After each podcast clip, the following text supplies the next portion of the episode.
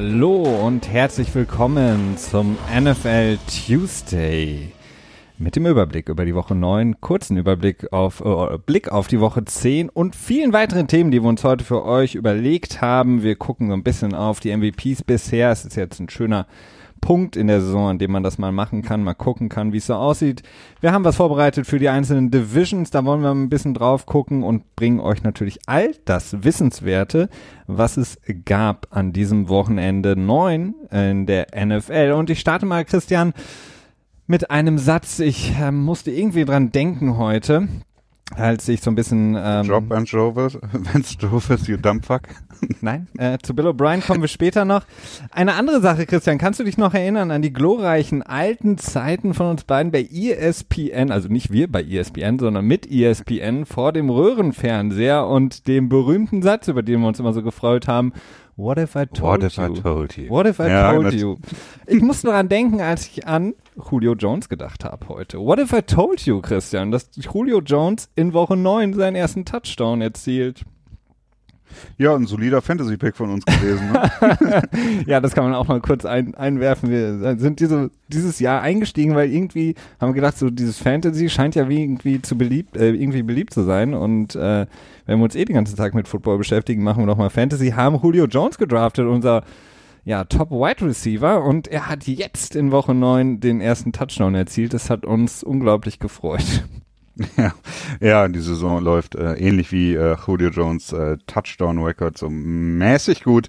Ähm, aber äh, aller Anfang ist schwer und ähm, naja, hat auch äh, Fantasy Football hat auch seine eigenen Gesetze, die wir äh, offensichtlich noch nicht so gut kennen. Aber du hast recht, Julio Jones, endlich ist er auf dem Board. Ähm, ja, mal gucken, wie es weitergeht. Ne? Matt Ryan hat ja mal wieder eine ganz gute Saison. Also ist ähm, starke Offensive von Atlanta und jetzt haben sie, glaube ich, auch drei Spiele in Folge gewonnen, nachdem sie eins zu viel gestartet sind. Habe ich das gerade richtig im Kopf? Ja, auf jeden Fall sind sie verdammt schlecht gestartet, ne? Also die, Ja. ich, ich weiß jetzt gar nicht, wie sie gestartet sind insgesamt. Auf jeden Fall stehen sie jetzt bei 4 zu 4, Genau. die Atlanta Falcons. Allerdings wird es natürlich in der äh, Division sehr schwierig oder beziehungsweise in der NFC jetzt noch an der Wildcard zu kommen, denn ähm, Carolina ist, glaube ich, mit 6 zu 2 dabei und ah, ich habe doch irgendwo die Standings hier offen. 7 zu Meine 1 für die ähm, Saints, ähm, Genau, über die wir natürlich, auch natürlich. nachher noch sprechen. Dieses glorreiche Spiel gegen die LA Rams. Da gibt es so das eine oder andere, was auf jeden Fall wichtig ist. Aber bleiben wir bei Julio Jones, Christian, kurz, ähm, denn das ist perfekt. Wir haben nicht nur gedacht, äh, wir sprechen kurz über Julio Jones, sondern wir haben auch ein kleines Segment, also beziehungsweise ein Minisegment, äh, was wir neu einführen wollen heute hier beim NFL Tuesday. Und zwar ist es das Play of the Week. Da wollen wir euch, wenn wir es immer schaffen, jede Woche ein Play of the Week nochmal ein bisschen äh, vor allen Dingen audiotechnisch näher bringen. Natürlich haben wir dafür ähm, keine Kosten und Mühen gescheut und haben uns äh, einen Drop überlegt und den spiele ich euch jetzt mal zum ersten Mal vor, auf dass ihr ihn noch häufiger hört und dann gucken wir uns mal kurz nochmal das Julio Jones Play an.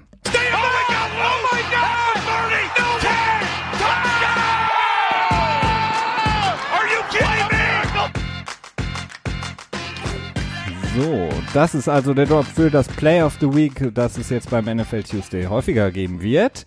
Und ähm, der Kommentar zu dem Julio Jones Touchdown, seinem ersten Touchdown, nachdem er ja schon knapp 1000 Yards in der Saison erfangen hat. Und Er ist nämlich mittlerweile jetzt, wenn man die 121 vom Woche 9 erstmal rausrechnet, ähm, äh, beziehungsweise schon mit reinrechnet, ist er bei 60 Receptions, 933 Yards und einem Touchdown. Und dieser eine Touchdown hat sich dann so angehört.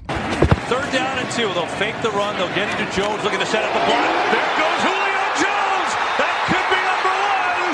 And it is. Touchdown.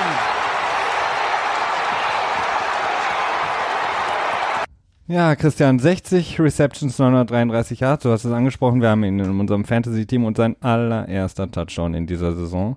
Nachdem er letzte Saison, vielleicht hätten wir das auch mal ein bisschen bedenken sollen, auch nur drei Touchdowns gefangen hat, ne? Hätte uns vielleicht äh, einen kleinen Ja. Wink geben können, die rote Flagge. Ja, aber letztes Jahr hat man ja noch gesagt, Steve Sarkisian, der es nicht geschafft hat, die Offense von Kyle Shanahan quasi zu übernehmen, das äh, Offensive Genius Mind von Kyle Shanahan, der jetzt mittlerweile der Head Coach der San Francisco 49ers ist. Und viel wurde auch in der Offseason darüber geredet, ne? Was ist mit den Red Zone Troubles? Am Anfang der Saison hat sich auch bewahrheitet. Atlanta, ich weiß, ja, ich weiß nicht mehr, welches Spiel das war, aber das zweite, glaube ich, das hatte ich dann auch live gesehen, habe ich mir auch gedacht, so, uiuiui, Red Zone, es bereitet immer noch viele Probleme, aber die Probleme scheinen ein bisschen weg zu sein. Und äh, Ridley hat halt viel, viel, viel Targets ähm, von ihm übernommen, beziehungsweise hat auch irgendwie alle Erwartungen über, übertroffen. Ne? Ja, und hat vor allen Dingen auch ein paar Touchdowns abgenommen. Ja. Also vor allen Dingen ein paar Looks, wenn man so will, von Matt Ryan geklaut. Und ähm, ja, Kevin Ridley auf jeden Fall von Alabama, der Wide Receiver, in der, den die Atlanta Falcons gedraftet hatten der macht auf jeden Fall sehr viel Spaß. Und wie gesagt, wir können ja nur hoffen, Julio Jones, erster Touchdown jetzt, nachdem er, wie gesagt, schon fast 1000 Yards hat in der Saison. Vielleicht wird es noch ein bisschen mehr in der zweiten Hälfte. Vielleicht kommen die Falcons nochmal, wie gesagt, es ist sehr, sehr schwierig für sie, ähm, ihre ja, Playoff-Streak ich würde fast sagen, dass sie kein Spiel mehr verlieren dürfen, wenn sie noch in die Playoffs rein wollen, oder? Ja. Ja, wohl 12 zu 4 sollte für eine Wildcard dann am Ende doch reichen, aber äh, es, ist, es ist echt hart. Also die NFC ist dieses Jahr wirklich schwer, ne? Ist absolut schwer. Ähm, ähm, Carolina macht einen verdammt guten Job wieder, äh, jetzt mit North Turner ähm, zurück.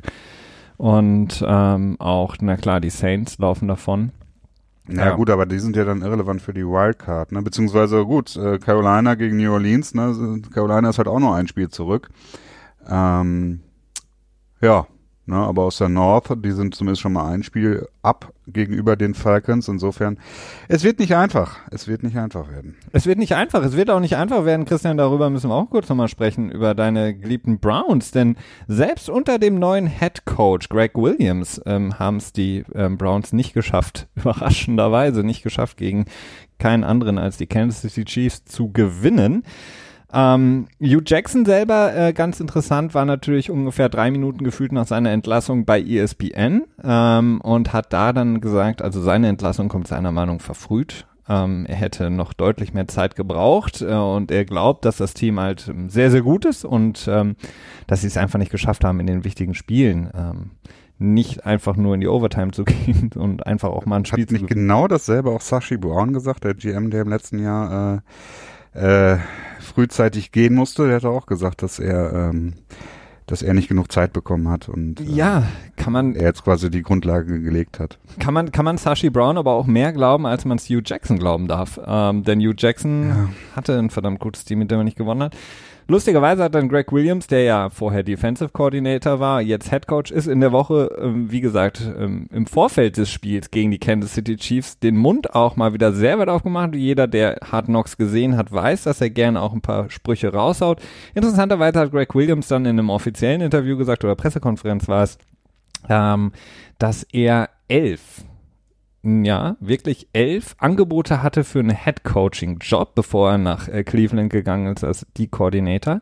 Und bei vieren davon hätte er einfach nur unterschreiben müssen. Er hätte nur nicht mal auftauchen mhm. müssen. Er hätte nur nicht mal zum Vorstellungsgespräch gehen müssen, sondern hätte einfach unterschreiben können und wäre dann der neue Head Coach geworden wenn man sich äh, da die Tweets im Internet angeguckt hat, kann man wirklich ähm, sehr, sehr viel, sehr, sehr viel schmunzeln, weil da waren dann die besten GIFs überhaupt, die man sich vorstellen kann. Also was Greg Williams da erzählt, war sehr, sehr amüsant. Also ich glaube, du kriegst nun, du kriegst ja noch nicht mal irgendeinen Job, ähm, jetzt geschweige denn NFL Headcoaching Job, ohne dass du mal dich vorstellst, oder? Es ging ja auch nicht um NFL Headcoaching Jobs, sondern um Headcoaching im Pee Wee Football, ne? Also die, äh, die F-Jugend von, äh, von was das immer, wo er aus seinem Heimatort herkommt, die brauchten halt noch einen Headcoach. Und äh, natürlich braucht man auch kein Vorstellungsgespräch, wenn man ja auch keinen äh, Arbeitsvertrag unterschreibt. Das naja, äh, ich fand es auf jeden Fall ganz lustig, der äh, neue Offensive Coordinator, äh, ist der Freddy Kitchens? Kitchens, ja. Hm. Auf jeden Fall Kitchens, ähm, hatte eine etwas äh, lustige Einlage bei seiner Pressekonferenz. Er hat darauf nämlich dann, äh, als er von der Bühne gegangen ist, glaube ich, gesagt, so, oh ja, äh, bevor hier keine Verwechslungen auftauchen. Ich habe keine Headcoaching-Angebote bekommen, bevor ich hier Offensive Coordinator wurde. Also der hat das Ganze dann äh, etwas in einen, äh, ja, in einem ähm, leichteren Umfeld äh, quasi beendet. Ja, wer weiß. Also ich meine, vielleicht ist nächste Saison, wenn Josh McDaniels Offensive Coordinator der Patriots nochmal ein neues Angebot bekommt und das dann auch wirklich annehmen sollte, dann kann der zumindest sagen, ich hatte, bevor ich hier angefangen habe, schon mehrere Arbeitsverträge unterschrieben und habe es trotzdem nicht gemacht. Ähm, ja, das kann er auf jeden Fall auch behaupten. Ja. Das ist eine gute Frage. Was meinst du, würde, äh, wird er in diesem Jahr nochmal einen Head-Coaching-Position angeboten bekommen? Josh McDaniels? Mhm. Oder meinst du, ist er erstmal, erstmal, ist er dauerhaft verbrannt oder ist er kurzfristig verbrannt? Ja, also das wurde ja auch kurz besprochen in dem Sunday Night Game äh, der Patriots gegen äh, die mhm. Packers, als ähm, äh, Chris Collinsworth, der Color Commentator, den ich übrigens sehr gern mag, äh, der hat das ähm, ganz gut zusammengefasst. Er meinte einfach, dass äh, diese Offensive Minds, wie sie ja jetzt ja mehr und mehr in der, in der, in der Liga Fuß fassen mit Sean McVay und auch ähm, Kyle Shanahan, die sind einfach so gefragt, dass wenn in der Vergangenheit mal was passiert ist und wir wissen ja immer noch nicht so wirklich, wie es äh, abgelaufen ist,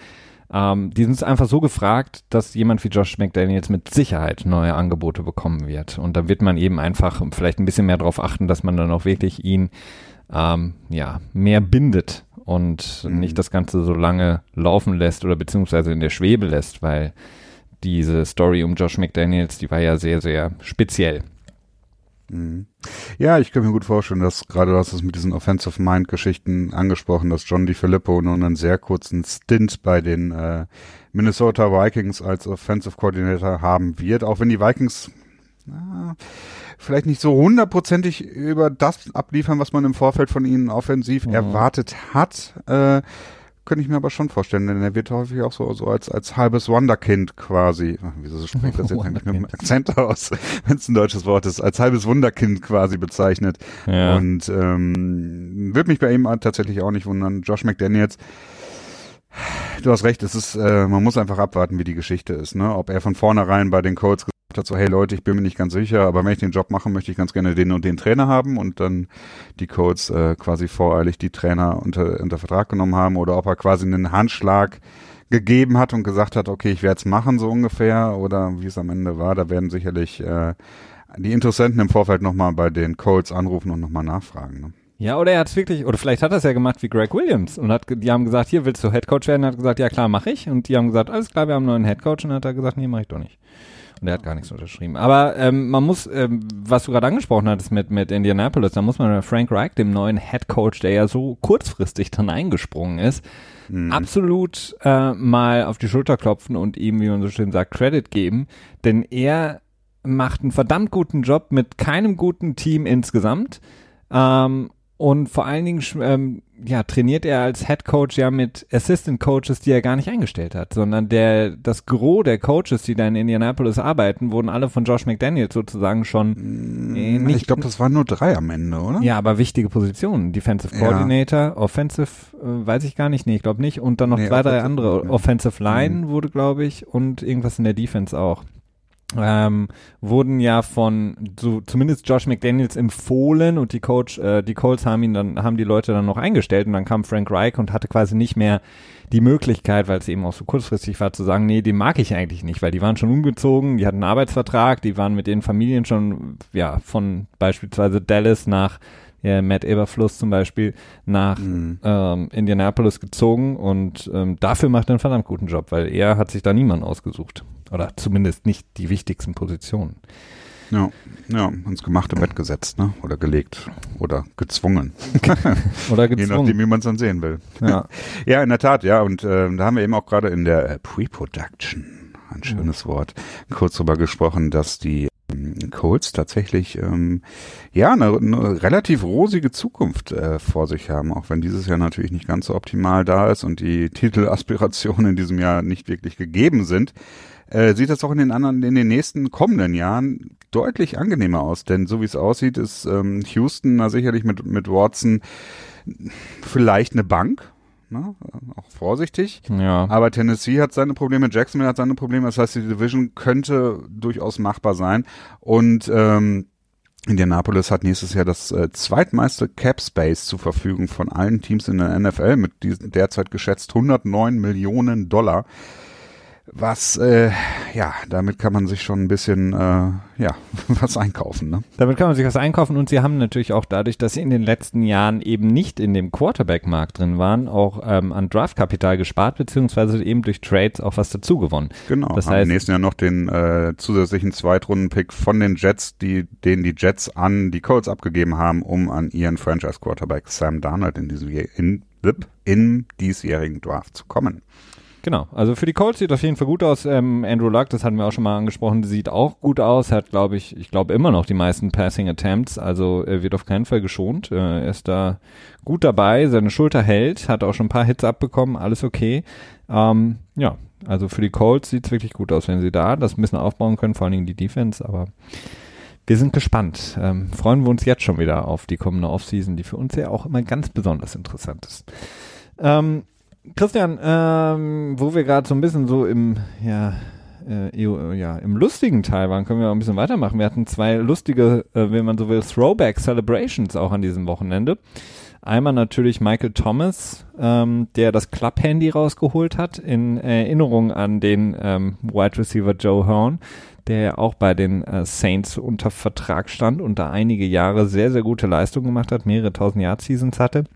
Und dann Kevin Byard, der von den äh, Tennessee Titans eine sehr wichtige Interceptions in der, äh, Interception in der Endzone gegen den neuen Receiver Amari Cooper. Und der ist dann bis zum Stern in Dallas gelaufen und hat dann da einen auf ähm, Na, ich, ich würde sagen, dass die Interception nicht gegen Cooper war, sondern gegen Dak Prescott. Ja, zumindest hat Also- er, hat er äh, Murray Cooper gedouble covered da äh, zusammen mit, äh, ich glaube, es war Malcolm Butler.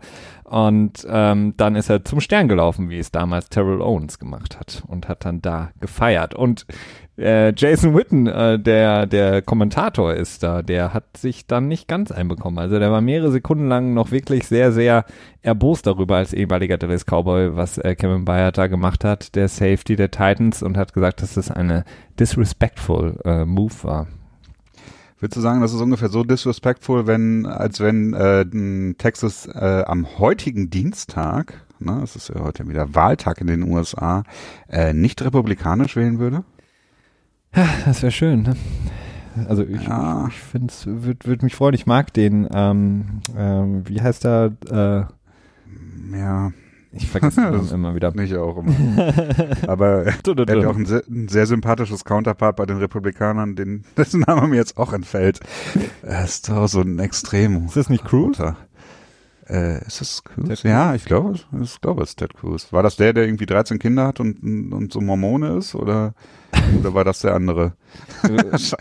Ja, wir, wir, wir sollten äh, Schuster Leisten. Das trifft auf so viele Republikaner zu, keine Ahnung. Ja, ja, ja. Also ähm, lass uns weitermachen. Wir bleiben bei, beim Football, Christian. Ähm, äh, lustige Sache habe ich mir auch noch rausgesucht. Ähm, Demarius Thomas und Eli Apple sind die einzigen, die getradet wurden und mit ihren neuen Teams am Wochenende gewonnen haben. Ähm, wir hatten ja über die Trades in der letzten Woche gesprochen, so als Roundup dazu. Äh, Dante Fowler, der zu den Rams gegangen ist, hat verloren. Ty Montgomery, der gar nicht gespielt hat bei den Ravens oder noch nicht äh, gespielt hat, ist noch nicht im, zwar im Kader, aber war nicht im Active Roster für das Spiel. Hat die Ravens haben verloren. Haha, Clinton Dix hat verloren mit Washington gegen, gegen den eben angesprochenen Julio Jones. Murray Cooper mit Dallas hat verloren, obwohl er ganz ordentlich gespielt hat. Und Snacks Harrison hat auch verloren in Tja, wobei man nur, eigentlich nur sagen kann, dass Amari Cooper äh, gewonnen hat, denn äh, er steht auch vor Vertragsverhandlungen, die sehr komfortabel sind für ihn. Ne? Absolut.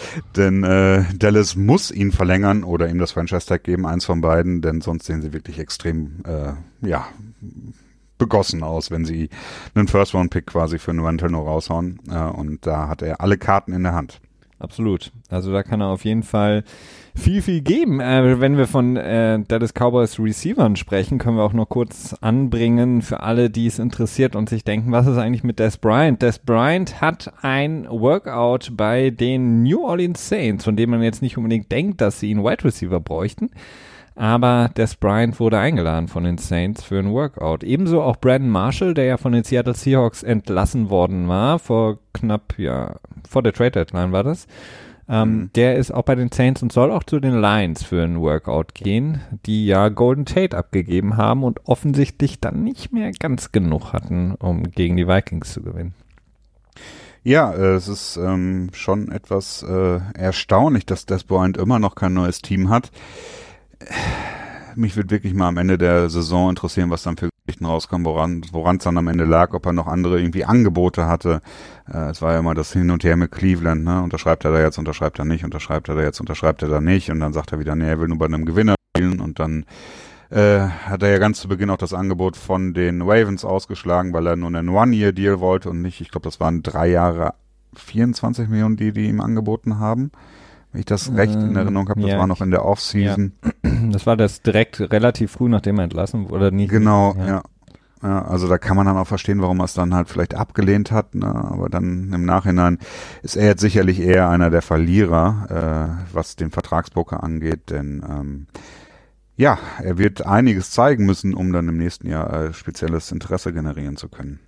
Absolut. Ähm, das wird, wird schwierig sein. Also viele haben gesagt, oder beziehungsweise er selber hat es auch ein bisschen angedeutet, er ist ja sehr, sehr aktiv bei Twitter, was jetzt auch nicht immer so zu seinem Vorteil ist, Ja. ähm, dass es auch vielleicht so ein paar mentale oder beziehungsweise psychische Probleme gibt ähm, bei ihm, die ihn vielleicht auch ein bisschen daran hindern. Wer weiß. Ähm, darüber wollen wir nicht spekulieren. Hm. Wie gesagt, die Saints, ich sehe jetzt gerade nicht, wo sie ihn, wie sie ihn einsetzen, gebrauchen könnten, aber na gut, ähm, vielleicht finden sie was, denn Michael Thomas, ja natürlich mit seinem 200-Yard-Game gegen die Oh. LA Rams, spielt absolut, absolut stark, also Der Junge ist besonders. Also das kann man nicht anders. Das ist mir letztes Jahr, als ich den das erste Game von ihm wirklich komplett gesehen habe, hab ich schon gedacht, so, ja, ja, dem wird eine große Zukunft äh, äh, vorausblühen. Nee, erwarten. Ihn wird ja, ihn davor ja auch schon das, ähm, ne? also ich meine, die haben ja, haben ja relativ früh erkannt, ähm, dass er Mhm. gut ist, sonst hätten sie Brandon Cooks nicht abgegeben. Und ähm, ja, er, also es ist wirklich unglaublich. Also ähm, Can't Guard Mike heißt er, glaube ich, sogar auch bei Twitter. Also das ist auf jeden Fall mal ein perfekt passender Twitter-Name für Michael Thomas, der jeden Ball fängt. Ich glaube, ähm, es wurde jetzt auch bei dem Spiel der Saints 70 von 76 oder so um den Dreh. Also ist wirklich eine, unglaubliche Rate. ja, auf jeden Fall. Mhm. 211 Yards für ihn, wie gesagt, bei 12 Receptions, ein Touchdown, maßgeblich beteiligt natürlich an dem Sieg der Saints. Ähm, lass uns vielleicht direkt da mal einsteigen bei dem Spiel, Christian, gegen die LA Rams. Es wurde, ja, mit viel Spannung erwartet. Eins der zwei Spiele, die mit sehr, sehr viel Spannung erwartet wurden am diesem Sonntag oder letzten Sonntag. Die Rams ungeschlagen, zu Gast bei den Saints und ähm, die ersten beiden Drives sahen eigentlich so aus, als könnten wir uns auf einen Shootout einstellen bei dem es dann im Grunde genommen eigentlich nur darauf ankommt, wer macht einen Fehler, denn man hatte den Eindruck, dass keine Defense wirklich die andere gegnerische Offense stoppen könnte. Also die Saints sind das äh, Spielfeld runtergegangen, haben gescored, dann haben das gleiche die Rams gemacht in ähnlicher beeindruckender Manier.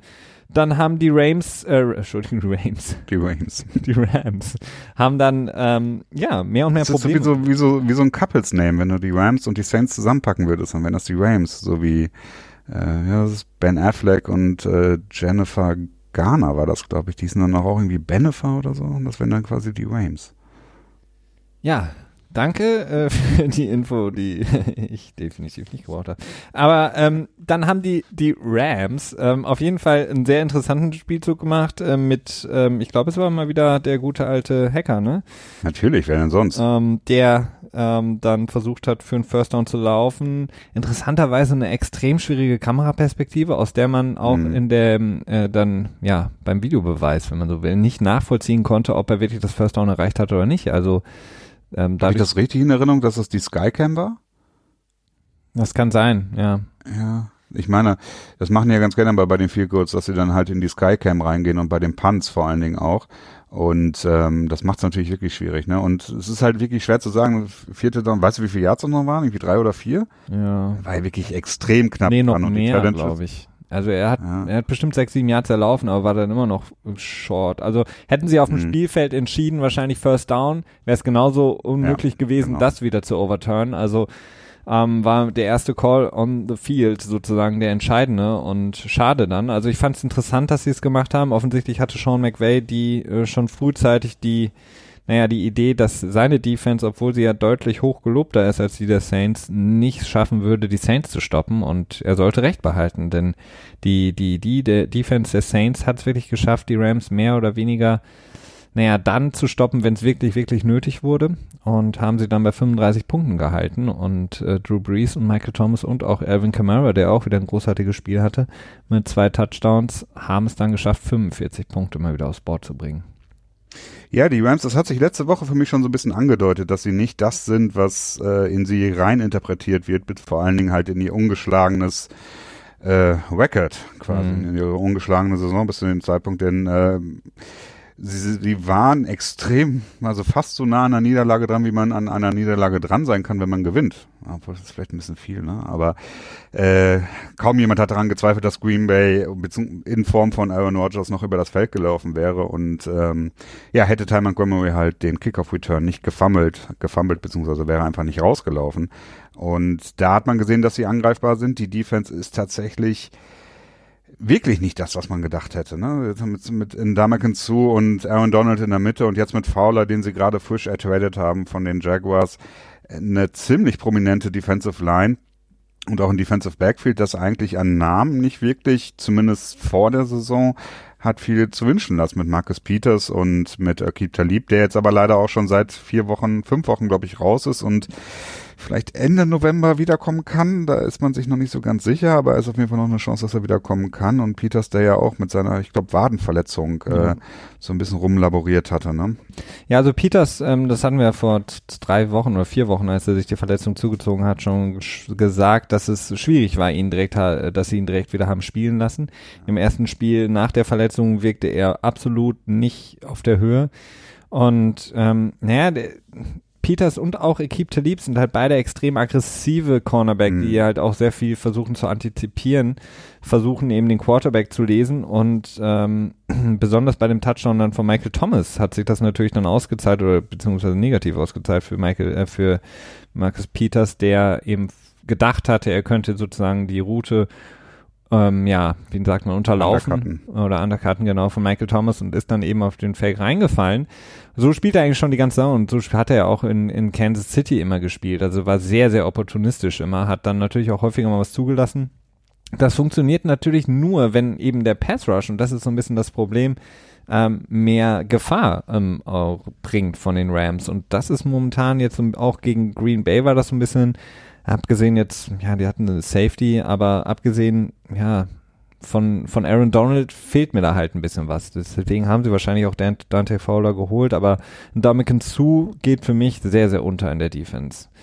Mhm. Und es ist wirklich Aaron Donald, Aaron Donald, Aaron Donald. Und wenn der es halt nicht hinbekommt, und die Saints haben es sehr, sehr gut gemacht gegen ihn, nur nicht mal immer mit einem Double Team, ähm, tja, dann, dann wird es schwierig für jemanden, auch für Marcus Peters, der bei weitem nicht zu den Top Corner diese Saison gehört. Ja, das ist definitiv die Sache. Also der Plan wird mit Sicherheit vor der Saison gewesen sein, dass Aaron Don Donald Double Teams zieht und dann im Prinzip ähm, ja nur noch vier Leute für drei äh, Linemen überlässt und dann vielleicht zu auch nochmal zwei Leute zieht. Ne? Und dann hast du One-on-One -on -one an der Außenseite. Und dann wäre dann jetzt Dante Fowler der, der eigentlich davon nutzen sollte, der quasi die, die Fähigkeiten haben sollte. Und ja, es wird sich zeigen. Vielleicht braucht er noch ein bisschen Zeit, um reinzukommen, um sich zu akklimatisieren. Hm, ich weiß es nicht. Mhm. Ähm, aber die Rams sind jetzt nicht mehr der Frontrunner. Definitiv nicht. Ich glaube, vermutlich alle Power Rankings werden die Saints jetzt im Moment an erster Stelle haben, bis dann die Saints äh, ja, vielleicht anfangen zu schwächeln. Ähm, ich weiß es nicht, denn ähm, sie sind halt nicht so der Inbegriff der Konstanz. Ne? Ja, bis, bis auf das, die, die erste Niederlage kann man mal machen gegen Fitzmagic in Woche 1 haben sie jetzt sieben Spiele am Stück gewonnen. Also die Konstanz ist zumindest in dieser Saison noch da. Ja, ich mach doch generell die, die Chargers, äh, über die wir immer ähm, nur so kurz mal sprechen, äh, laufen wieder mal so ein bisschen auf leisen Sohlen durch die Liga, gewinnen jetzt bei den Seattle Seahawks mit 25 zu 17, haben mal wieder ihren Kicker gecuttet, auch das gehört zum guten Ton. Ähm, Los Angeles Chargers, habe ich gerade eben wieder San Diego gesagt? Nee, ich da glaube gar nicht. gesagt. Okay, gut. Nee, ich glaube das gar nicht. Ähm, genau, die ähm, schleichen sich so ein bisschen nach vorne in das Dreierrennen vielleicht ähm, in der AFC mit den Kansas City Chiefs und den jungen Patriots. Stehen jetzt mit 6 zu 2 wieder da. Ähm, hoffen, dass sie vielleicht noch mal irgendwann Profit haben, schlagen können, dass sie Joey Bosa haben, wenn er mal zurückkommt. Ähm, und haben jetzt, wie gesagt, Caleb Sturgis gecuttet, ihren Kicker, der mal wieder, ich glaube, ein Field Goal und zwei Extrapunkte verschossen hatte. Ähm, also das setzt sich fort. Aber ansonsten die Chargers auf einem sehr, sehr guten Weg. Wir hatten schon mal angesprochen, Philip Rivers mit vielleicht seiner besten Saison oder zumindest dem besten Start in einer Saison in seiner Karriere. Und ähm, ist auf jeden Fall verglichen mit ähm, Eli Manning aus dem gleichen NFL-Draft der deutlich bessere Quarterback in diesem Jahr. 2 zu 0. Wie 2 zu 0? Super Bowl. Achso, ja gut, stimmt. In Super Bowl-Siegen gemessen, stimmt, ja, klar. Mm, äh, und wenn man daran misst, ist Eli Manning auch genauso gut wie Peyton Manning.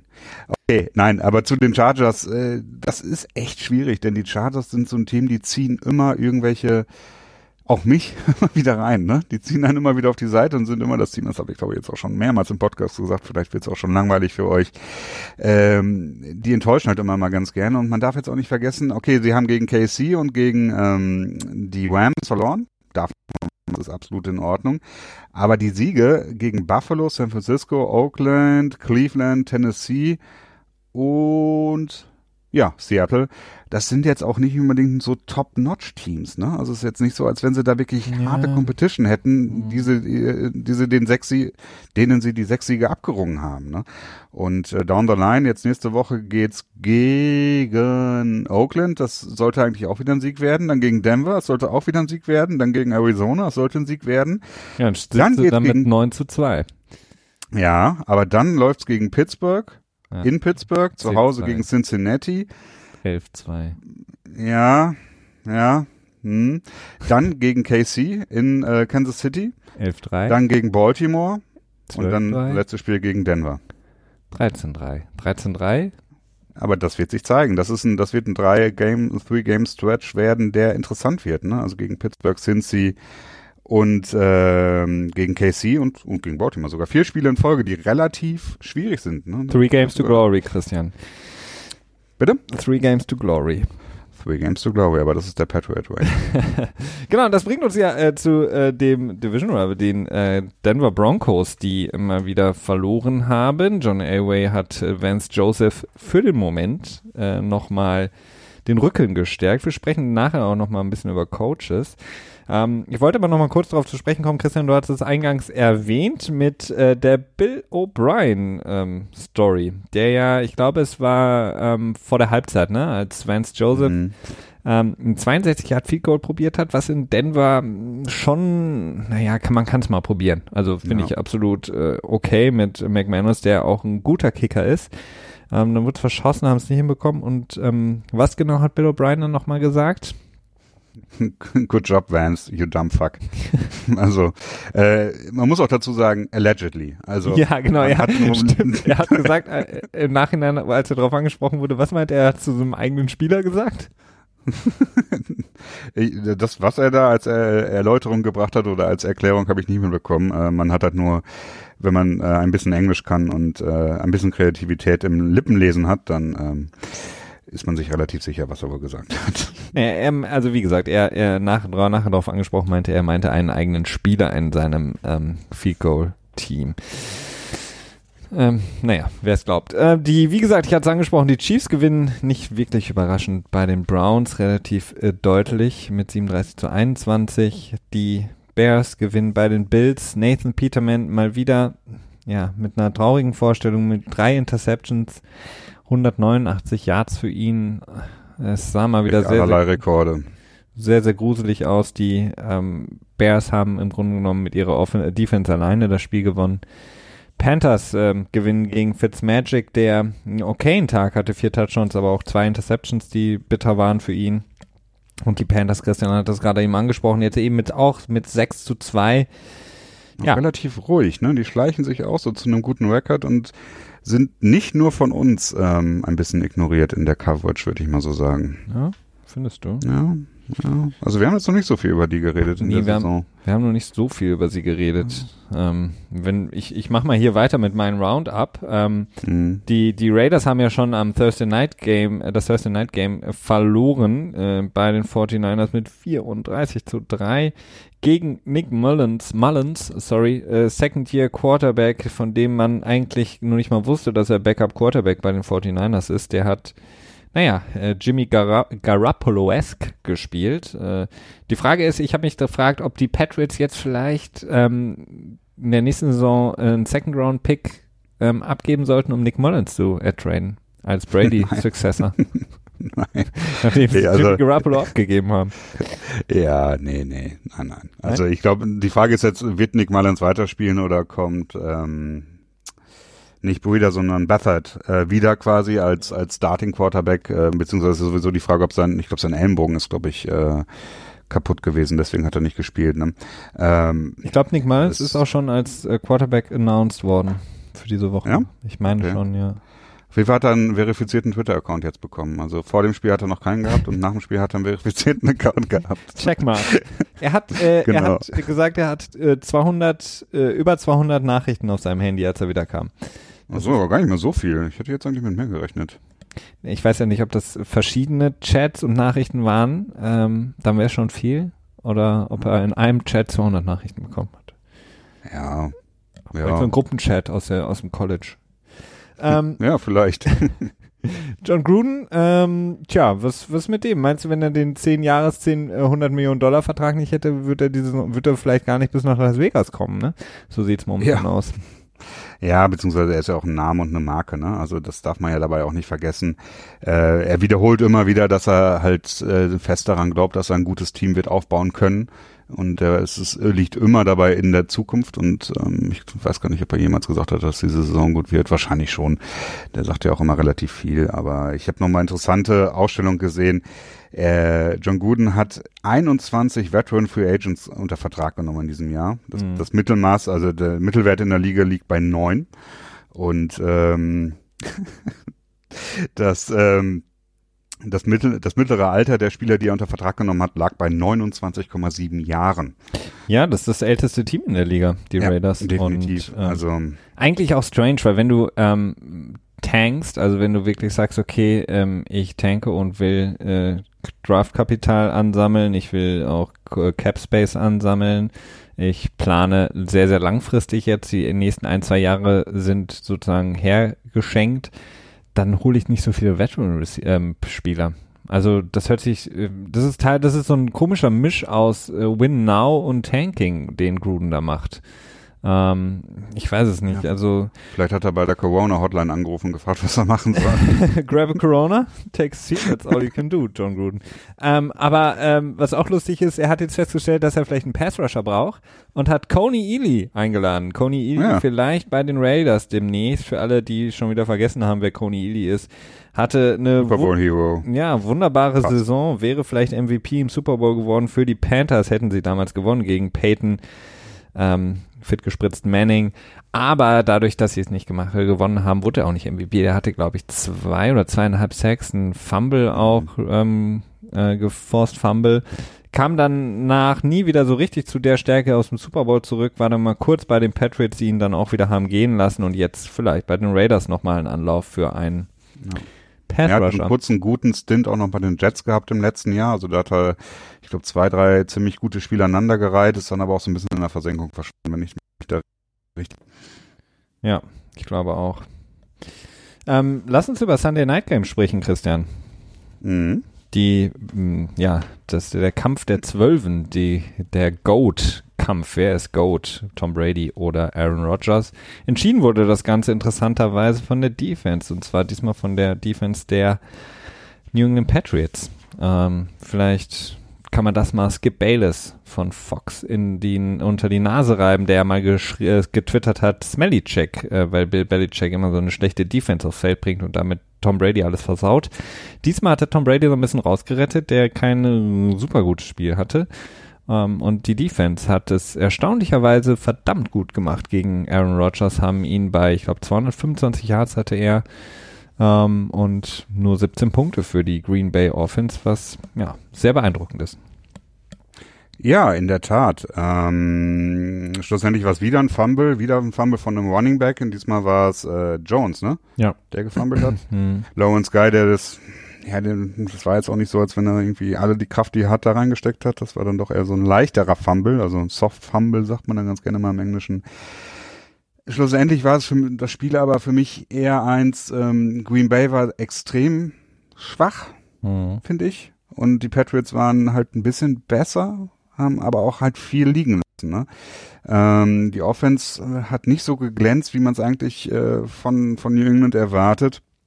Und ja, ne, New England muss man jetzt halt sagen, Munterwischen weitermachen, man hat das Spiel gewonnen und steht jetzt mit äh, 7 zu 2 oder mit 6, 7 zu 2 da, genau. 7 zu 2, genau. Ja. Ähm, sozusagen an Nummer 2, wenn man so will, in der AFC hinter den bereits kurz angesprochenen Kansas City Chiefs, mit die mit einer Niederlage dastehen. Ähm, ja, Cordell Patterson hat sehr, sehr viel als Running Back gespielt. Josh Gordon hatte sein zweites 100-Yard-Game, 130 Yards und einen Touchdown gefangen. Für die, für die, ja, Green Bay Packers kann man im Grunde genommen sagen, ihre Defense, die jetzt ohne Haha Clinton Dix aufgetrumpft ist, auch lange Zeit oder in dem Spiel ohne Blake Martinez hat, sie ist gut gespielt. Also haben das wirklich gut gemacht. Das ist ja, ähm, ja, nicht unbedingt so einfach immer gewesen bei den Green Bay Packers, was die Defense angeht. Von daher kann man da auf jeden Fall, ja, guten Gewissens weitermachen, aber es wird natürlich schwierig jetzt für die Packers mit 3, 4 und 1 stehen sie da und müssen erstmal wieder die Chicago Bears einholen. So viel erstmal zu den äh, ja, Spielen, beziehungsweise um das abzurunden, wir wollen ja auch nichts übergehen, können wir noch sagen, die Jets haben verloren bei den Miami, Miami Dolphins mit 13 zu 6, kein wunderschönes Spiel. Die Vikings haben gewonnen gegen die Lions 24 zu 9. Ähm, die Steelers haben gewonnen bei den Baltimore Ravens mit 23 zu 16. Auch ein ja, interessantes Spiel. Da gab es ein, zwei lustige Sachen, die man besprechen könnte. Und im Monday Night Game, im gestrigen Monday Night Game, gewinnen die Titans bei den Cowboys. Christian, äh, eine Sache wollte ich noch fragen. Was hast du gehalten von dem Ben Roethlisberger Punt? Nicht so viel. ähm, ist halt so ein bisschen die Frage, ob das, also ich weiß nicht genau, warum es dazu kam, aber schlussendlich war der Punt extrem schlecht. Also ich glaube, Net Yardage von 13 Yards oder so hat er am Ende nur gebracht. Ne? Der Punt ist, glaube ich, bis an der 13-Yard-Linie aufgeschlagen. Kommt das hin? Ah, Ich weiß es nicht. Also ich finde, das ist halt schon irgendwie ein bisschen verschenkt. Ich finde halt so ein Punt, wenn der Quarterback puntet, das macht Sinn, wenn du an deiner eigenen 30 oder 40 Yard Linie bist und siehst, okay, die Coverage passt nicht, ich habe einen Third and Long, das wird sowieso nichts, ne? Also der Playcall passt nicht oder so. Und dann kannst du den Ball einfach weit schießen und dann hast du keinen Returner da und dann hast du halt wenigstens vielleicht sogar ein besseres Ergebnis als mit einem regulären Punt erzielt, den du dann sowieso in einem Fourth Down, folgenden Fourth Down äh, hättest machen müssen. Und da war das einfach nur ein Quatschspielzug. Ich habe irgendwie das Gefühl gehabt, dass ähm, Roethlisberger mal wieder punten wollte. Das Ja, er ist hat schon in seiner Karriere, aber nicht gegen einen so guten Safety wie Weddle. Der hat das nämlich direkt erkannt und ist nach hinten gelaufen, hat den Punt Nee, das gefangen. glaube ich nicht. Doch, der hat das, Das hat, gesehen. ähm, das hat der Kommentator auch gesagt. Ja, weißt du klar. noch, wer das war? ja, es war da, ähm, es war ja, ein oh Eagle Gott. und Dan Fouts, der Ja, Hall of ja. Famer, ehemaliger Quarterback des San Diego Chargers. Damals waren es noch die San Diego. Nein, also Weddle ist andauernd, genau. Nee, aber er hat es gesehen, als ben, Big Ben extrem weit nach hinten gedroppt ist. So, dass Ja. man da, also da wusste er, dass es kein Pass mehr wird, weil er stand dann nochmal vier Yards hinter der eigentlichen Position, Ja. in der er normalerweise in der Shotgun stünde. Und ich glaube, da hat er gesehen, dass es ein Punt wird. Und er hat auch nochmal irgendwas gestikuliert zu seinem, äh, ich glaube zu Jefferson, dem anderen Safety. Ähm, ich glaube, das hat er gesehen. Von daher war es keine gute Entscheidung. Keine gute Entscheidung war in meinen Augen auch, oder ist in meinen Augen auch der Einsatz von Lamar Jackson bei den Baltimore Ravens. Das mm, ist für mich alles zu durcheinander. Es macht nicht so viel Sinn für mich. Reißt So das eine Spiel ganze auseinander. Series bekommen jetzt demnächst, ne? Nächstes Spiel, glaube ich. Bitte? Ich glaube, Haber hat gesagt, dass äh, Lamar Jackson jetzt im nächsten Spiel vielleicht mal eine ganze äh, Angriffsserie bekommen wird. Naja, sehr schön. Also nicht definitiv, aber er hat das so angedeutet und gesagt, ja, vielleicht bekommt das mal. So war es, glaube ich. Dann gibt es auf jeden Fall eine Sache, äh, wenn wir über die Pittsburgh Steelers sprechen, Christian. Mh, Le'Veon Bell, der Running Back, der, ähm, ja, noch, ja, ja, sollen wir sagen, der Steelers, auf jeden Fall der Running Back, Le'Veon Bell, äh, hat mal wieder was getwittert, was natürlich alle hat aufhorchen lassen. Und zwar hat er, weil er sich ja in Miami befindet oder schon lange Zeit befindet in Miami, hat er getwittert, Farewell Miami. Und alle erhoffen oder denken oder glauben oder befürchten vielleicht auch, dass er zurückkommt jetzt nach Pittsburgh. Ja, nächsten Dienstag ist die Deadline um 4 p.m. wie immer ähm, New Yorker Zeit. Ähm, tja, wir werden sehen. Die Frage ist, macht das? Viele haben angedeutet, warum sollte er jetzt hinkommen, wenn er auf 9 Millionen verzichtet hat? Warum sollte er dann die restlichen 5 Millionen auch noch einsammeln? Schwer zu sagen. Ähm, ist auf jeden Fall interessant, weil sich da noch so ein schöner Streitfall zwischen der NFLPA und der NFL entwickeln könnte, denn wenn er jetzt dieses Jahr nicht spielen sollte, dann ist in dem Tarifvertrag ist das nicht ganz klar beschrieben, was dann passiert, ob er dann im nächsten Jahr wieder das zweite Franchise Tag oder das dritte Franchise Tag bekommen würde. Und da ist ein ziemlich großer Preisunterschied zwischen ich glaube, fast 10 Millionen. Also das ähm, zweite Franchise-Tag würde dann im nächsten Jahr wieder so bei 15 Millionen, 16 Millionen liegen für Le'Veon Bell. Und wenn er aber das dritte dann bekommen würde, wenn dieses diesjährige Franchise-Tag quasi als vollwertiges Franchise-Tag in dem Fall zählen würde, dann würde der Preis so bei 24, 25 Millionen liegen. Und das ist eine Nummer, die werden die Steelers mit Sicherheit nicht machen. Äh, dann würden sie wahrscheinlich eher das Transition-Tag draufpacken, wobei ich mich da auch frage, macht das Sinn? Denn ich glaube, dadurch verliert man dann seinen Comp-Pick, seinen Compensatory-Pick den man bekommen wenn würde. dann für das Angebot Ja. nicht matcht, das dann ein anderes Team machen würde. Also es wird spannend, ähm, ob er noch dieses Jahr spielt, ob die Steelers ja, ihn wollen, würden sie ihn nehmen? Ja, ich denke schon, oder? Ja, ich meine, es ist sehr, sehr viel verbrannte Erde jetzt ähm, bei dem Team. Ähm, ich glaube einfach der Fakt, dass Connor so gut spielt, ähm, lässt zumindest das ja auch äh, harte Regi Re Regiment ja, ähm, bei den Pittsburgh Steelers nicht unbedingt Le'Veon Bell so positiv momentan sehen. Also ich glaube, sie denken, ähm, wir verlieren einen großartigen Running Back, haben aber einen großartigen Running Back schon wieder da. Ähm, das Problem mit dem, mit dem, mit dem Streit, der da entstehen könnte, ist natürlich, dass man A sagen könnte, okay, er hat das Franchise Tag ja nie unterschrieben, warum sollte es dann zählen quasi in der Rechnung?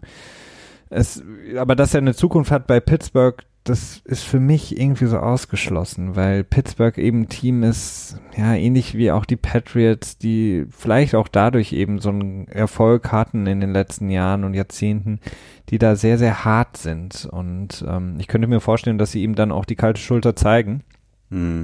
und sagen, okay, wir nehmen den Compensatory Pick mit und ähm, mach, dass du rauskommst.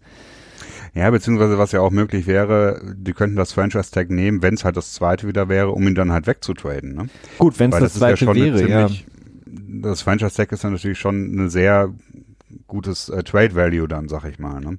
Ähm, das würde man dann halt vorher, denke ich mal, ausero äh, ausloten müssen, beziehungsweise ist halt die Frage, ob er es überhaupt unterschreiben würde. Ne? Da kommt wieder das Spiel, dass das äh, Bell dann vielleicht sagt, nee, unterschreibe ich nicht, sehe ich nicht ein.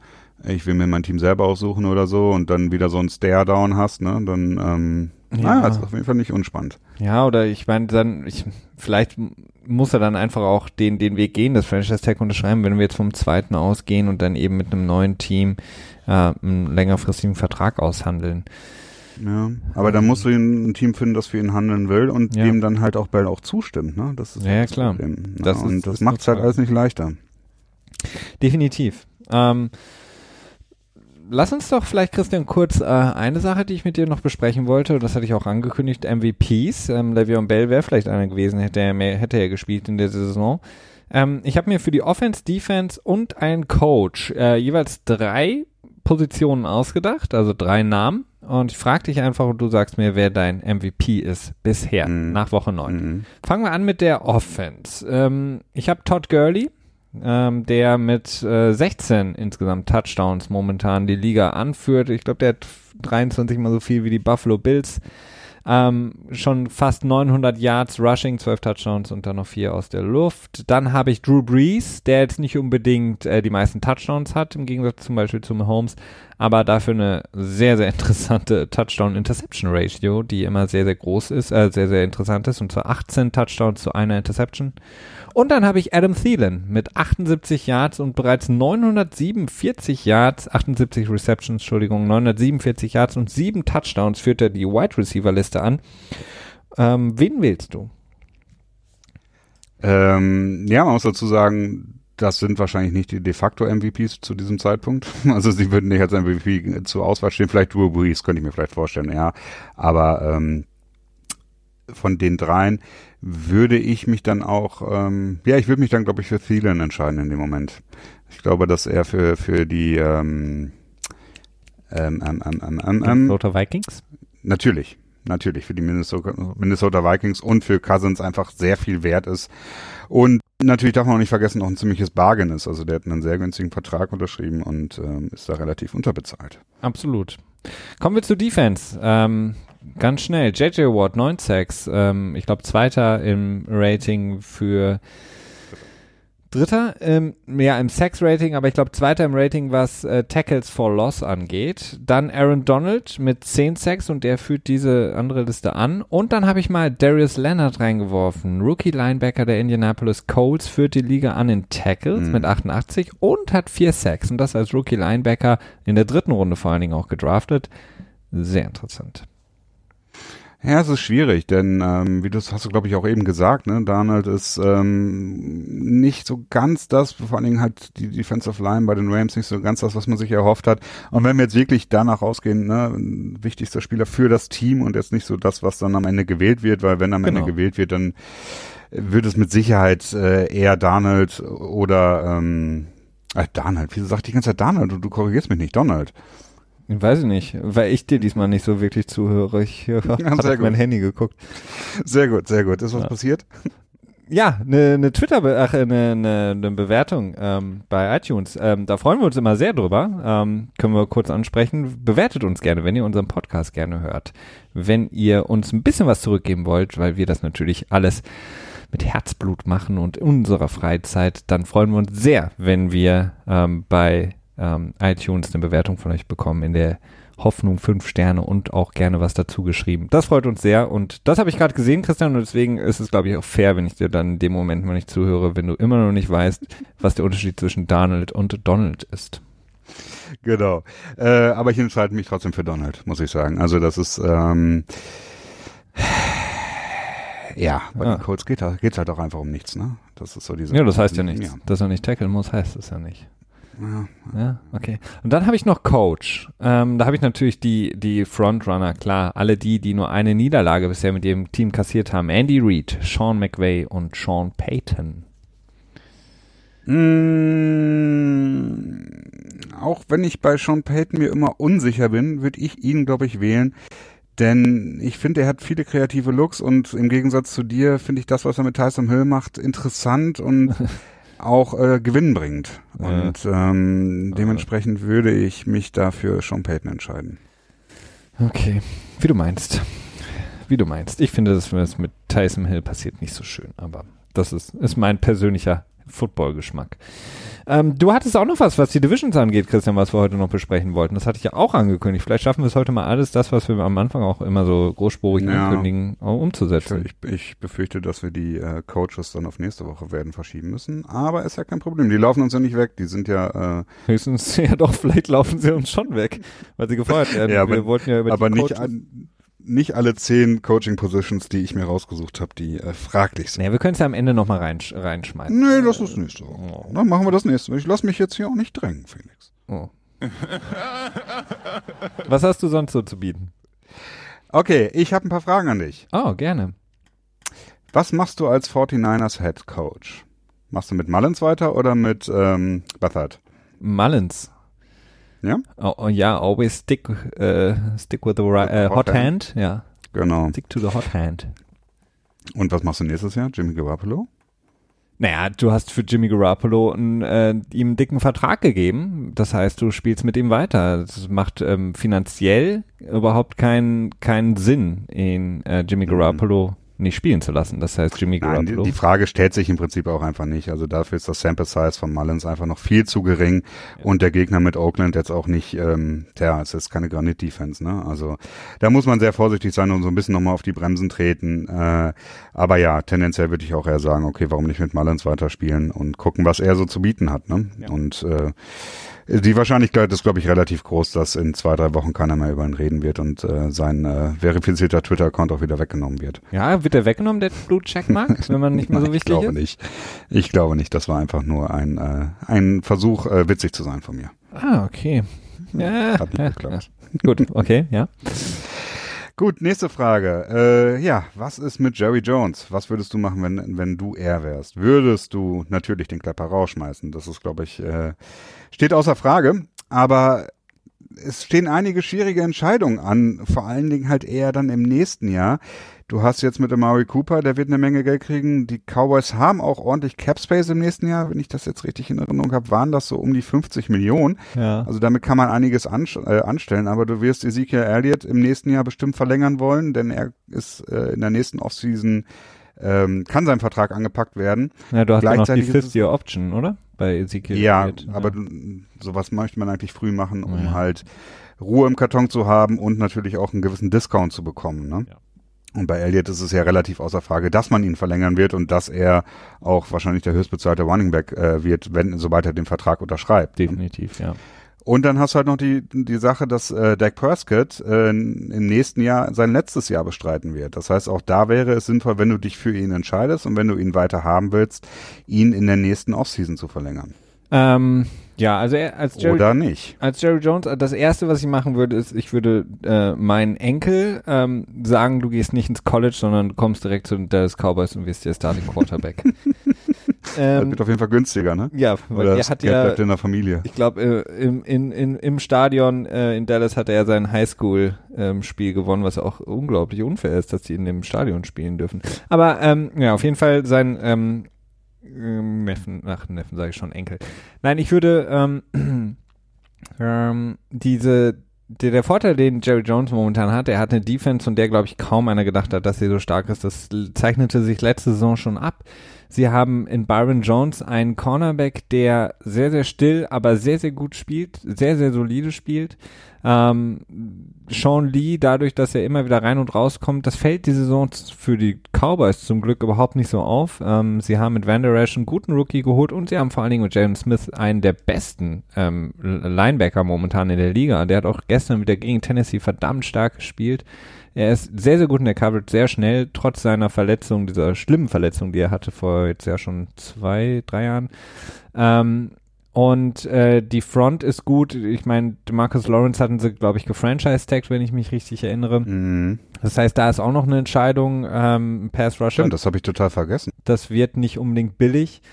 Ich glaube, ich würde versuchen, ähm, die ja zu, wieder zu der alten Stärke zurückzufinden, indem ich die versuche, die O-Line, Travis Frederick, man weiß nie, wie er mit dem Barré-Syndrom, ob er irgendwie überhaupt nochmal spielen kann. Das heißt, da würde ich gucken, okay, kann man wieder in die O-Line investieren. Ich würde äh, Dak Prescott, weil er mich deutlich weniger überzeugt als jetzt beispielsweise Ezekiel Elliott, eher mit der Fünf-Jahres-Option erstmal gehen. Ezekiel Elliott früh, äh, Langzeit, äh, Prescott hat keine Fünfjahresoption.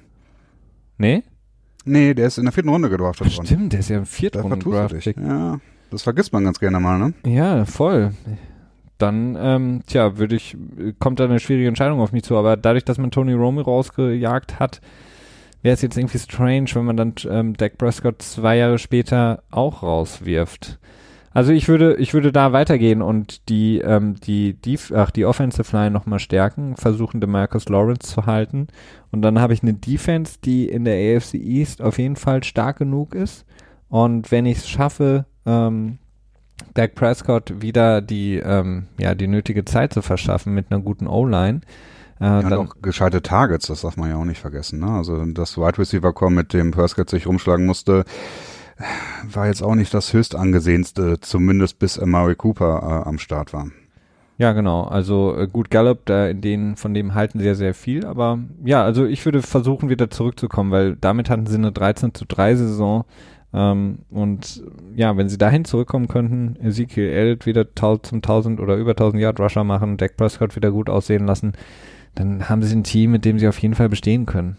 Und mit dem Team haben sie es schon ziemlich weit gebracht. Mit einer deutlich schlechteren Defense. Okay. Gehen wir zur NFC West, Mm. Felix. Wenn du ein äh, LA Rams Fan wärest, Ja. was wäre der Mindestanspruch für diese Saison? Eine Super Bowl-Teilnahme. Super Bowl Teilnahme or Bust? Naja, Teilnahme. Also ich glaube, man kann zufrieden sein, wenn sie in den Mhm. Super Bowl kommen. Ähm, Das heißt, äh, der NFC Championship Game gewinnen ist äh, Minimalanspruch. Ja, für mich schon. Also ähm, man hat jetzt natürlich den Tiebreaker verloren gegenüber den Saints, aber wenn man vielleicht oder wenn man es schafft, ähm, das Spiel zu Hause zu haben, dann dürfen sie nicht so wie letztes Jahr gegen die Atlanta Falcons verlieren. Also da muss das Team es wurde jetzt so viel investiert und ähm, das Mhm. Need hat es auch sehr, sehr gut gemacht im Front Office der Rams, dass sie eben so viele Spieler geholt haben, aber ähm, ja, Wade Phillips, von dem erwarte ich mir noch ein bisschen was, dass die Defense Mhm. zurückkommt und ich meine, diese Offense kann jedes Spiel 40 Punkte hinbringen und das ist ja das, was ich letzte Woche schon gesagt habe, wenn du ein Team hast, was stetig 40 Punkte einfach aufs, äh, auf den Mhm. Rasen bringen kann, egal gegen welche Defense, dann bist du in der Lage, ja, jedes Spiel zu gewinnen. Und dann muss der Anspruch sein Super Bowl. Ja, das äh, kann ich so unterschreiben. Allerdings würde ich ein Level tiefer setzen. Ich würde sagen, NFC Championship Game, das wäre für mich so der, der Benchmark, um eine erfolgreiche Saison ähm, quasi gelten zu lassen. Aber dann ist man nur Also, ein Spiel weitergekommen als letztes Jahr und hat, Ja, und hat so viel, aber auch so viel investiert im Gegensatz. Kleine Brötchen backen und äh, ein Schritt vor den anderen und Ja. one step at a time und nee, aber ja, ich kann schon verstehen, Take das Super what you Bowl Teilnahme get. könnte man könnte man auch so nennen.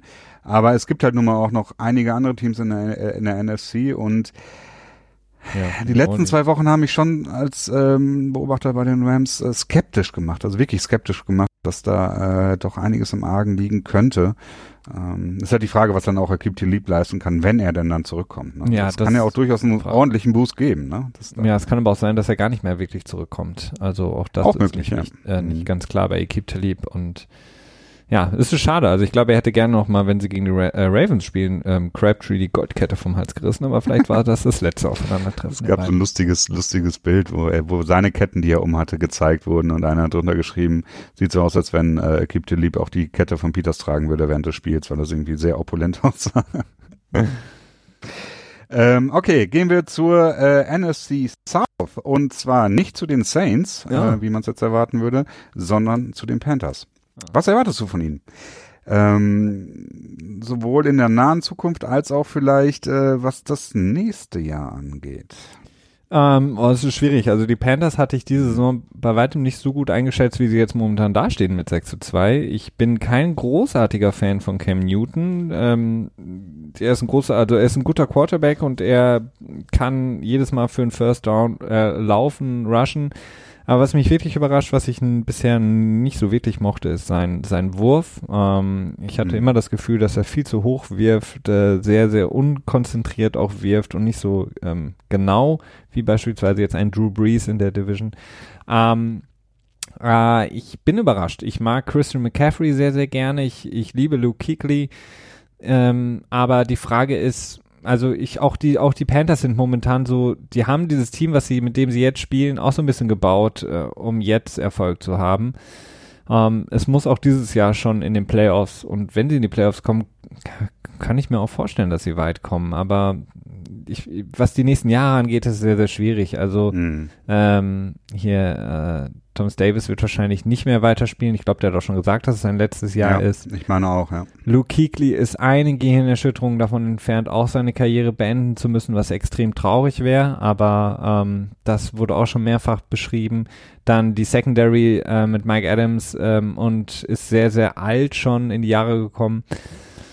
Äh, Eric Reed macht das sehr, sehr gut, aber auch er, weiß ich nicht, ob er längerfristig dann da sein wird. Ähm, da sind sehr, sehr viele Umbrüche und die Defense ist mo momentan natürlich ja das tragende Element des Teams, finde ich. Und ähm, ja, in der Offense ist Greg Olson auch eher immer weitere Verletzungen. Also schwierig. Also für sie ist es jetzt auch so ein, so ein Fenster, finde ich, von einem vielleicht noch nächstes Jahr, wo sie äh, nochmal vielleicht an den Super Bowl Run anknüpfen können. Momentan sieht es gut aus. Ich denke mal, North Turner macht, wie gesagt, einen sehr, sehr guten Job. Also die Offense sah seit Jahren nicht mehr so gut aus. Mhm. Ähm, von daher erwarte ich dieses Jahr viel. Und ähm, vielleicht sind sie momentan schon das drittbeste Team in der NFC. Möglich, möglich, möglich, möglich. Kommen wir zum Norden, NSC North. Ähm, erleben wir gerade so einen kleinen Machtwechsel? Was meinst du? Können Cousins und Trubisky tatsächlich langfristig Green Bay und vor allen Dingen Aaron Rodgers gefährlich werden? Ich glaube, Aaron Oder Rodgers ist es einfach nur der, der schwache Kader von Green Bay, der dafür gerade sorgt? Ich glaube, Aaron Rodgers können sie nicht gefährlich werden. Äh, Mike McCarthy können sie gefährlich werden. Mike McCarthy ist für mich äh, über den Zenit schon lange drüber bei den äh, Packers. Ich weiß auch nicht, warum er immer noch das Offensive Play Calling macht. Ähm, da bin ich schon fast so der Ansicht, dass man es einfach nur in die Hände von Aaron Rodgers geben sollte. Ich meine, das ist jetzt nicht realistisch. Ähm, das macht kein Team, auch aus guten Gründen Hatte nicht. McCarthy nicht im letzten Jahr noch das Playcalling wieder zurück Ja. mit sich gerissen, als Ja, er es ja. an seinen OC übergeben ja. hatte? Ja. Ich meine, ich würde jetzt auch nicht Joe Philbin geben ähm, bei den Packers, aber ich, da muss halt ein Wechsel kommen und Mike McCarthy muss da raus. Man muss Aaron Rodgers ähm, wieder ein bisschen mehr Hilfe an die Seite stellen Und vor allen Dingen ähm, hat man in der Defense, jetzt baut man da gerade was auf und Mike Patton macht einen guten Job als Defensive Coordinator. Sie haben gegen Tom Brady sehr, sehr gut gespielt, trotz der Verletzungen, die sie haben. Ähm, ich glaube, die Saison ist für die Packers gelaufen, aber ähm, Aaron Rodgers hat noch einige gute Jahre vor sich und ähm, da können sie auf jeden Fall was machen. Und ja, ähm, ich, ich sehe da eigentlich, sehe da positiv äh, in die Zukunft. Also ich glaube, für dieses Jahr können Cousins und ähm, ja, Trubisky vielleicht die NFC North unter sich ausmachen, aber im nächsten Jahr, glaube ich, können die Packers wieder voll angreifen, wenn sie McCarthy endlich mal loswerden. Also sagst du, relax. Ja, relax zumindest mal, ähm, was, ähm, also relax, wir gewinnen eh nicht mehr genug, um in die Player, also zumindest ein Wörtchen mitreden zu können. Von daher relax und nächstes Jahr geht's wieder weiter. Gut, NFC East. Kann aus dieser Division in diesem Jahr mehr kommen als nur ein Team, das in den Playoffs ein One-and-Done hinlegt? Nö.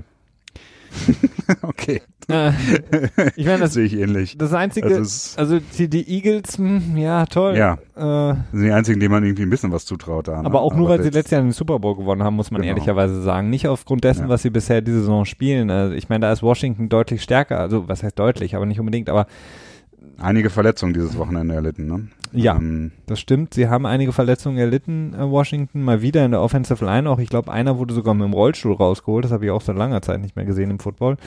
Ähm, das ist nicht gut. Äh, ich, ich, wie gesagt, ich mag Alex Smith sehr gerne, ich liebe Josh Norman. Ich finde das Team gut, abgesehen vom Namen, aber der Rest, ähm, ja, es ist so, keine Ahnung, ja, Philly oder Washington, aber ich sehe die nicht annähernd ein Spielgewinn gegen ähm, eins der Top-Teams. Okay. Jetzt eine Frage für die Patriots-Fans. Und zwar, und zwar in der AFC West. Bringen die Chargers die Erlösung und schlagen die Kansas, Kansas City Chiefs in Woche 15, um dann halt endgültig äh, dafür zu sorgen, dass die Patriots, wenn sie alle Spiele, alle restlichen Spiele gewinnen, den ähm, Homefield Advantage throughout bekommen in den Playoffs. Ich hatte es ja vorhin schon kurz angesprochen, als ich den Rekord mitgezählt habe von den äh, Chargers. Ich würde es ihnen sehr gönnen, aber ich glaube es irgendwie nicht. Äh, in den letzten Jahren häufig in diesen, gerade in diesen Spielen, wichtigen Spielen, auch wenn es dann äh, in den Jahren gegen Denver, gegen Peyton Manning ging, haben die Chargers es irgendwie dann doch wieder hinbekommen zu verlieren. Ähm, das ist irgendwie traurig. Äh, ich glaube, das kann ein sehr, sehr interessantes Spiel werden mit sehr, sehr viel Offensive. Aber ich glaube, dass am Ende dann mal wieder ein verschossenes Field Goal oder irgendein Fumble oder irgend so ein Dreck den Chargers den Sieg kosten könnte. Also ich meine, sie hätten ja auch schon, sie haben ja auch schon gegen die Chiefs gespielt, glaube ich, ne? Oder? Äh, ja, verloren zu Hause. Genau. Auch da Relativ am Anfang der Saison, Ja, glaube genau. Zwei oder so. war ja gekrönt von unglaublich vielen Fehlern der Chargers. Also Mhm. wenn, wenn alle, wenn das Spiel gut läuft für die Chargers, können sie, finde ich, gegen jedes Team in der Liga spielen, aber sie schießen sich einfach zu häufig ins, ins, ins eigene Bein und ähm, tja, das Vielleicht ist in Woche 15 Hunter Henry ja auch am Start. Ja, die Möglichkeit besteht. Adam Schefter hat gesagt, Hunter Henry könnte zurückkommen. Ist die Frage, ob man Mhm. ihn dann, ob man das dann als wichtig genug erachtet, um ihn spielen zu lassen, ne? Weil ähm, du willst ihn ja auch nicht die spielen. Frage, also wichtig genug wird es sein. Ähm, ich Ja, habe wenn's- das, glaube ich, im Mai dann auch gesagt, als die Verletzung kam, dass ich das mir selber auch erhoffe, denn ich halte wirklich relativ viel von ihm. Genau. Und deswegen haben wir ihn ja auch gedraftet im Fantasy. haben wir eine, eine Sache richtig gemacht.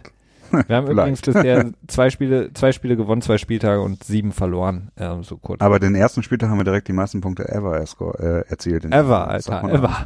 Ever, ever, ever mit A.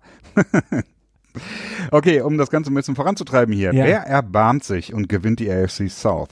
Houston ist im Moment natürlich ganz klar der Frontrunner mit 6 zu 3, zwei, mehr, zwei Siege mehr, als es die Tennessee Titans haben. Aber irgendwie ist das so eine, so eine Division, die eigentlich schon seit langer Zeit äh, immer wieder für müdes Lächeln sorgt und ähm, so richtig, so richtig überzeugt Houston mich halt nicht. Du hast Jacksonville vergessen zu erwähnen. Ja, Ähm, gut. Ähm, nee, ich, äh, ich tendiere zu, zu äh, Houston allein deshalb, weil sie momentan für mich durch den, ja, weil sie einfach mit 6 zu 3 dastehen, also deutlich besser dastehen als die anderen Teams. Ähm, Tennessee hat gestern mal wieder gut gespielt.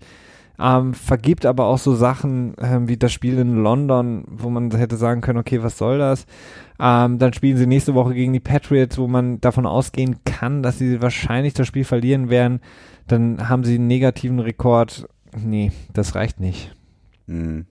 Ja, das, das sehe ich ähnlich. Also Houston, der Vorsprung ist glaube ich einfach zu groß. Ähm, aber ich vermute auch, dass das, äh, dass die Division wieder äh, den Division Leader stellen wird, der das ähm, Wildcard-Wochenende spielen muss und ja, das wird dann eine wieder hohe Chance besteht, äh, dass sie auch one and done sind. Das ist dann wieder so ein super spannendes Spiel, was dann samstags in der Primetime für uns zumindest läuft. Dann spielt dann irgendwie mal wieder, wie, was war immer in den letzten Jahren? Houston gegen Cincinnati war. Jacksonville gegen Tennessee, letzt, Ja, Äh, ja. nee, Jacksonville gegen ähm, Buffalo letztes Mal, letzte Woche. Ja, das Jahr? auch, ja, das war gruselig. Ja. Aber sonst hatten wir ja auch irgendwie hier so Matchups wie Texans gegen Cincinnati irgendwie vor zwei Ja. Jahren. Die, Ja. Ja. ja, wird wahrscheinlich nicht weit gehen. Aber wer weiß, im Playoffs ist alles möglich, ne? Das ist halt ein Spiel und ähm, da kann man ganz viele Plattitüden auspacken. Äh, ja, ähm, heißt es in der AFC North wieder Business as usual. Ist Pittsburgh das Team, das zu, zu schlagen gilt und äh, Pittsburgh muss eigentlich nur darauf warten, dass äh, der Rest der NFC North sich einfach selber äh, schlägt. Ja, Cincinnati hatte ich ja, haben, ja, ich weiß es nicht. Also Cincinnati ist, ist noch eine Möglichkeit, ähm, verlieren aber leider einfach immer gegen Pittsburgh im direkten Vergleich, was es Mhm. sehr, sehr schwierig macht, die Division zu gewinnen. Ähm, ich halte nicht viel momentan von allen Teams in der, in der AFC North. Ähm, Ja. die, die Ravens, wie gesagt, machen sich viel kaputt mit Lamar Jackson, ähm, was äh, Ma Martin Morningwake, der Offensive Coordinator, da für Spielzüge an, äh, ähm, ja, reingibt, passen für mich nicht. Joe Flacco wirkt dadurch sehr, sehr verloren und äh, wenn ich einen guten Quarterback habe, dann, mein Gott, dann lasse ich ihn spielen. Also dieses, äh, nee, das gefällt mir einfach nicht. Das, das unterbricht den Rhythmus der Offense. Man hat zu viele Fehler. Fumble, ähm, dann Lamar Jackson, der die Read Option falsch liest und dann zum Beispiel im letzten Spiel gegen die Steelers dann läuft und anstatt den Ball zu übergeben an Collins, den wir auch im Fantasy-Team haben. Aber ähm, da sind einfach zu viele, passieren mir dann zu viele Fehler, das ist mir zu ungenau und das ist zu sloppy und ähm, deswegen werden die Ravens auch nicht schaffen, obwohl sie eine, eine schöne Defense haben. Die Steelers, weiß ich nicht, die sind halt, äh, hängen an Big Ben, äh, hängen zu sehr an Big Ben und auch an ihrem Head Coach Mike Tomlin, der auch immer wieder fragwürdige Entscheidungen trifft. Oh ja, definitiv. Ähm, der Challenge, wenn er nicht challengen soll, der komisch, der mehr darauf nicht Challenge, wenn er challengen sollte. ja, der mehr, glaube Der ich, drauf, Beinchen stellt, wenn er stellen sollte. da ist Jacoby Jones immer noch sauer. Ähm, der, der auch, ich habe den Eindruck, der, der guckt mehr auf seinen eigenen Swag an der Seitenlinie als auf das Spiel. Ähm, genau, und das war's. Und Cleveland, ja, Cleveland ist halt Cleveland, die hatten ihre Parade ähm, dieses Jahr gut ist. Ja, ja, das kann man so sagen. Äh, kleiner Sneak Peek in die nächste Folge hinein. Äh, John Harbour ist für mich definitiv einer der, der heißen Stühle, wo ähm, ich mir durchaus einen Coachingwechsel vorstellen könnte, beziehungsweise ihn als sinnvoll erachten würde. Aber das werden wir in der nächsten Folge dann ein bisschen äh, näher erläutern. Hoffentlich. Eine Division haben wir noch, und Ja. zwar die AFC East. Ähm, da musste ich kurz drüber nachdenken, ob ich da irgendeine interessante Storyline finde, äh, denn sie ist, ja, wie immer eigentlich, fast wie immer relativ klar, jetzt schon mittlerweile, denn äh, die Patriots haben zwei Spiele Vorsprung gegenüber den Miami Dolphins und derzeit auch den Tiebreaker gegenüber ihnen.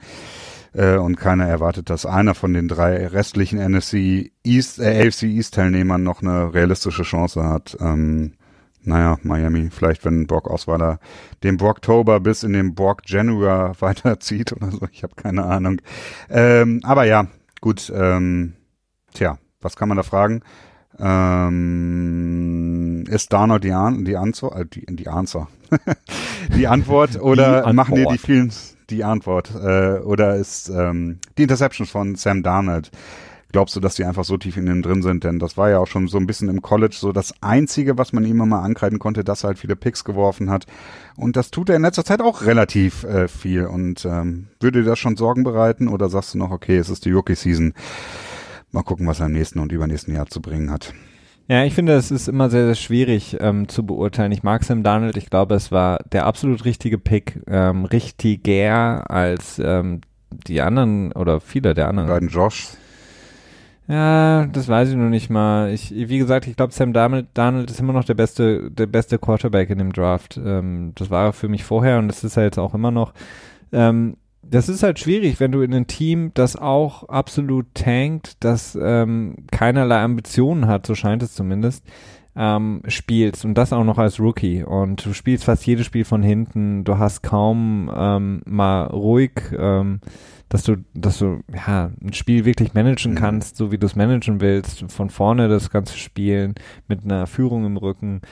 Ähm, wie gesagt, also das, das, das Problem halt, aber das ist natürlich Sport, ähm, äh, Berichterstattung ist immer das Gleiche. Du hast auf der einen Seite Leute wie meinetwegen Patrick Mahomes, äh, der jetzt so super aussieht. Ich glaube, ein Sam Darnold würde nicht viel schlechter aussehen in der Ja. Offense von Kansas City und Pack Das ist übrigens auch mein, mein äh, Patrick Knock Mahomes. Ja. an Patrick Mahomes, dass ich sage, dass, äh, dass da einige Quarterbacks in der Offensive ähnlich gute Zahlen produzieren. Ja, und pack ihn bei meinetwegen in die in das Jets-Team, dann würde kaum jemand über Patrick Mahomes reden. Ähm, Mhm. Und das ist halt so das Schwierige daran. Ich, was ich bis jetzt gesehen habe von Sam Darnold, ähm, überzeugt mich. Und ähm, ich glaube, er hat den richtigen Willen. Er ist ähm, clever genug, um das Spiel auch mehr und mehr zu verstehen und bringt sonst ja alles mit. Ähm, das, die, Mhm. die Frage ist ja sowieso immer, gerade bei den jungen Quarterbacks oder generell beim Quarterback, ähm, zu werfen und ähm, quasi die, die Athletik mitzubringen, davon gibt's,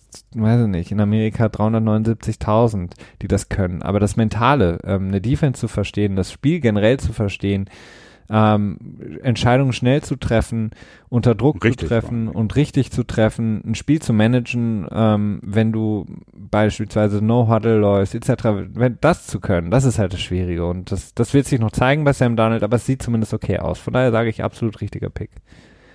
Auch da noch ein kleines Sneak Peek. Äh, sowohl Ted Bo Todd Bowles als auch äh, Mike McHagnon, der GM der Jets, äh, werden nächste Woche in dem Hot Seat Segment ähm, Platz finden.